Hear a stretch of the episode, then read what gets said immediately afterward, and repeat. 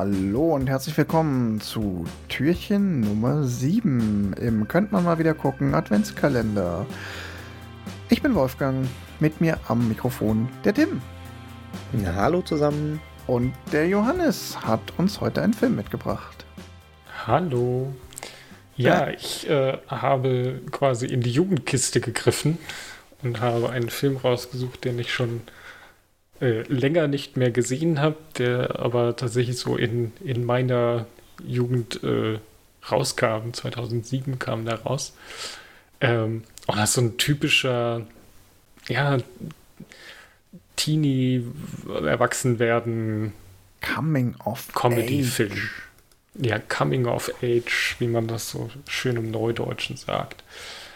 Ähm, es geht quasi um zwei seit der Grundschule befreundete Jungen, die quasi ähm, kurz vor dem Abschluss der Highschool stehen und quasi in den nächsten Wochen ähm, ihr gemeinsames Leben quasi beenden werden, weil sie beide an unterschiedliche Colleges gehen und ähm, das quasi so eine, oh, wie, wie kommen wir denn ohne meinen besten Freund aus? Mhm. Ähm, ist das so? Das, das, spielt so ein bisschen im Hintergrund. Ist das hier so Last Night on Earth Szenario? Also dieses uh, It's the end of the world as we know it? Oder, oder, oder mehr so ein, mehr so ein, haben die einen Granada und äh, wollen noch mal einen Abend zusammen verbringen? Irgendwo dazwischen, sage ich mal.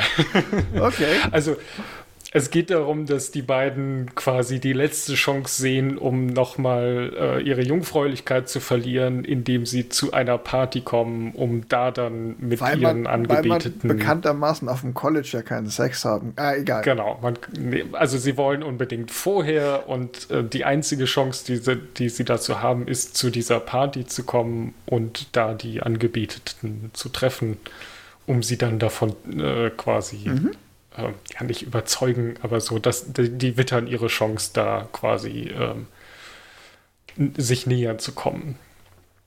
Und ähm, wie es der Zufall so will, äh, möchte, äh, werden sie gefragt, ob sie nicht Alkohol besorgen können, weil sie haben ja ihren dritten Freund im Bunde, der jetzt einen gefakten äh, Führerschein hat. Ähm, und das wäre ja dann überhaupt kein Problem. Und quasi aus dieser Prämisse sie wollen unbedingt zu der Party, können da aber nicht ohne den Alkohol auftauchen, weil quasi die komplette Party und vor allem die zwei Mädels auf sie gezählt haben, dass sie den Alkohol für diese Party besorgen.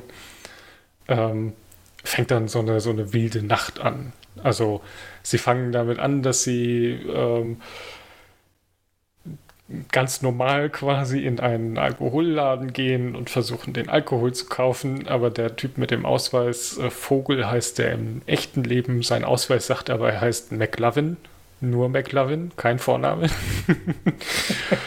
und ähm, der ist so nervös quasi, dass äh, man ihm quasi ansieht, dass er noch keine 21 ist. Ähm, was aber gar nicht das Problem ist, weil genau als er an der Kasse wird, wird dieser Laden überfallen. Und ähm, dann muss er zur Polizei und die Polizisten nehmen ihn dann quasi mit auf so eine andere Nacht und die zwei anderen müssen quasi ähm, ja, den Alkohol woanders her besorgen. Mhm. Um jetzt nicht die ganze Story zu erzählen, ähm, ist es halt einfach so eine, ja, wir, wir haben ein klares Ziel, aber wir kommen da nur auf Umwegen hin. Also Story. der ganze Film spielt quasi in dieser einen Nacht, die komplett genau. im Chaos versinkt. Genau, also es ist so, sie, sie, sie versuchen den Alkohol zu bekommen, sie bekommen irgendwelchen Alkohol in dubiosen Gefäßen, also so, sie laufen irgendwann mit so ja. Kanistern rum und so. Also es ist ähm, nicht ganz ideal. Was und gleichzeitig so Film, gibt es der in halt Europa noch nicht funktioniert hätte. Korrekt. Der Film hätte in Europa absolut nicht funktioniert, weil ja, ja. jeder kann halt in dem Wir Alter dürfen noch schon nicht Alkohol Auto kaufen. fahren, aber schon saufen. Genau. genau. Was unterscheidet den Film von einer billigen, langweiligen Teenager Highschool Trash Komödie? Ähm, zum, also er ist eine billige, langweilige Teenager-Trash-Komödie, aber es gibt ja einen Grund, warum ich ihn ausgewählt habe. Ja, genau. Also ähm, weil, weil mich hast du noch nicht überzeugt genau. und ich habe eigentlich... muss ich ja auch nicht. Doch. ich glaube, ja, äh, also um es mal vorwegzunehmen, ich glaube, wir sind mittlerweile zu alt für diesen Film, aber ähm, er ist halt so, wo ich sage, ey, der, das ist einer der besseren Teenie-Filme. Vor allem, weil er halt einfach ohne, ohne es jetzt besser ausdrücken zu können, irgendwie auf Augenhöhe funktioniert. Also mhm. da ist keiner dumm in dem Film oder der stellt sich irgendwie besonders, ähm, weiß ich nicht. Es ist äh, quasi eine Verkettung an äh, äh, Stories, ja. die dadurch passieren, dass die beiden vielleicht ein bisschen zu gutgläubig sind oder halt etwas zu sehr wollen und alles irgendwie nachvollziehbar. Ein klassisches, nicht so klassisches Problem wirklich. mit so Highschool-Dingern ist ja auch, dass sie meistens auch gerade aus heutiger Sicht äh, krass sexistisch sind und irgendwie hier so Alkohol und ähm, andere und irgendwie meistens dann auch noch ähm, hier Mobbing verharmlosen und ähnliches. Wie sieht es an der Front aus? Mobbing gar nicht, äh, zumindest nicht in Erinnerung. Also, ähm, klar, der ist, der, da, die reden die ganze Zeit über Sex und über äh, Penis, ja, sonst das was. also ja klar, nicht verwerflich. Also ich habe. Nee, genau.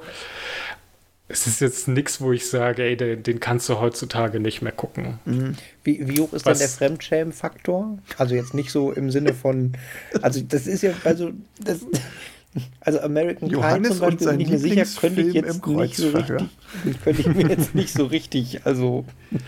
Nee, es ist tatsächlich gar nicht so, also ähm, das, das meinte ich so ein bisschen mit auf Augenhöhe. Er ist nicht so, dass man, dass man denkt so, oh Kinder, was macht ihr da? Oder ähm, wie konnte das denn passieren und wie dumm seid ihr eigentlich? Sondern es ist alles irgendwie, wenn man so also eine Szene ist halt zum Beispiel, nachdem sie da halt den Alkohol nicht bekommen, weil der Laden überfallen wird, wird der eine von irgendeinem so Typen auf dem ähm, Parkplatz angefahren und quasi, um da nicht in Probleme zu kommen, ähm, versuchen, äh, versucht der Typ ihm halt Geld zu geben und äh, sie sagen, nee, wir wollen lieber Alkohol und dann sagt der Typ so, ja, äh, klar, kein Problem, ich fahre sowieso zu einer Party, da gibt es so viel Alkohol, ihr kommt einfach mit und dann nehmt ihr euch da den Alkohol und dann sind wir quitt.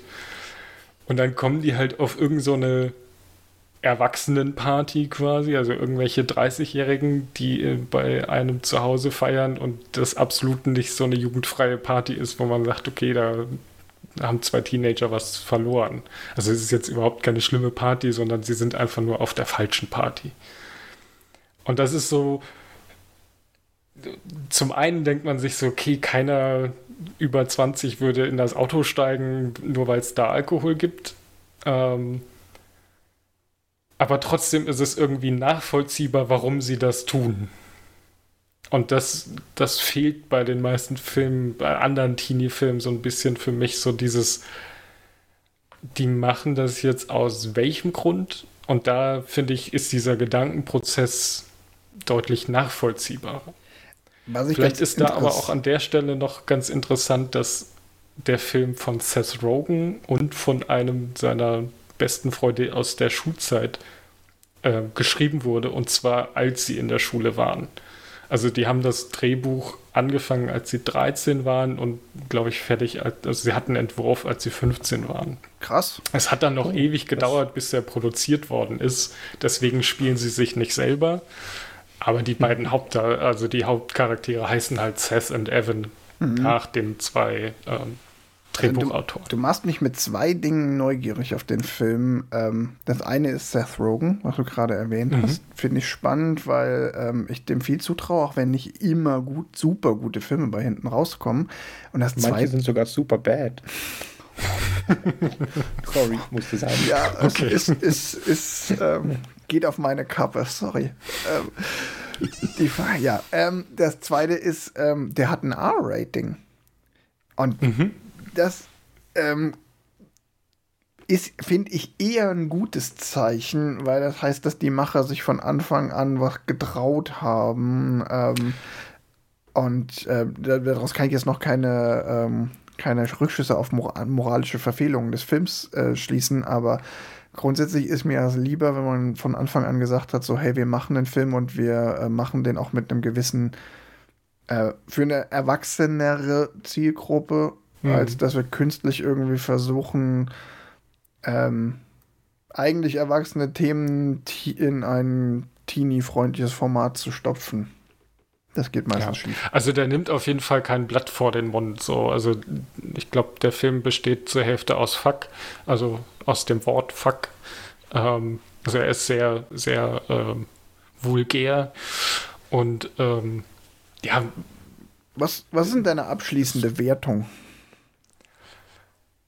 Ich würde ihm tatsächlich jedem zwischen, weiß ich nicht, 15 und 25, glaube ich, so uneingeschränkt empfehlen allen drüber muss man halt sagen, okay, es ist halt ein Film, der außerhalb deiner Zielgruppe ist und das merkt man halt an der einen oder anderen Stelle, weil man ja, man, man ist halt einfach nicht mehr so, also man findet es halt nicht mehr ganz so lustig, wenn überall Penisse hingemalt werden oder so. Also ich habe ich hab eine, hab eine heimliche Schwäche für Highschool- und College-Komödien. Von daher, vielleicht sollte ich mir den wirklich mal angucken. Guck ihn auf jeden Fall an, weil ich glaube, dass ich, also gerade wenn man so sagt, so, so ein Highschool-Teenie, sonst was Film, ist er auf jeden Fall einer der besseren. Okay. Weil er halt auch so ein bisschen, ja, einen eigenen Witz mitbringt, den ich eigentlich ganz nett finde. Also auf der, auf unserer Fünf-Sterne-Skala, Letterbox-Skala würde ich eben so eine dreieinhalb geben. Einfach weil er halt so zwei große Einschränkungen hat, die ich sage, ja. kann man halt nicht uneingeschränkt empfehlen. Es hat schon ein Genre, was man mögen muss. Genau. Oder in dem Alter sein, wo man sowas äh, wegsteckt. Okay, ja, der, der, der. Tim ist sprachlos. Nicht mal extra. Der, der, schlechte Witz war noch nicht mal extra. Ich habe das gemerkt. ja, also, also ich, ich habe ihn ja nicht gesehen, aber ganz ehrlich, von deiner Beschreibung, das klingt nicht wie dreieinhalb, das klingt wie zweieinhalb. ich, ich denke, ich werde ihn mal gucken, um das zu überprüfen. Ich bin, noch, ich genau, bin neugierig und ich ähm, prognostiziere vier. Oh, oh, oh, hart gepokert. Da können wir uns dann ja nächstes Jahr quasi im Follow-up unterhalten. Alles klar. In diesem Sinne. Ähm, Im Osterkalender. Naja, wir müssen ja noch sagen, wo man ihn Ach gucken so, kann, ja. damit ihr ihn auch gucken könnt. Ähm, gibt es ihn tatsächlich bei Netflix? Also ihr habt Glück ja, und könnt ihn sogar ohne Geld ähm, ja, wenn ihr ein Netflix-Abo habt, könnt ihr euch ihn das, einfach das mal Das klingt doch auch so, den Film kann man doch wahrscheinlich äh, laufen lassen, während man irgendwie die Wäsche sortiert, oder? Wenn du das möchtest.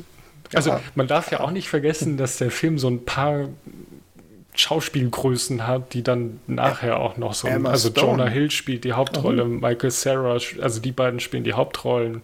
Seth Rogen spielt mit Emma Stone. Ähm, noch ein paar andere, die jetzt nicht ganz so namhaft sind, die aber halt auch äh, alle äh, mhm.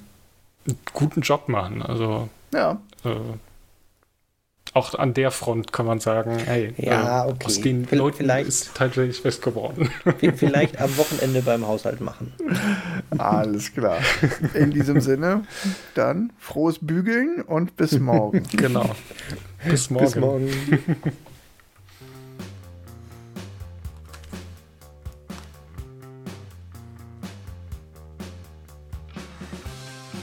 Boah, 15 Minuten.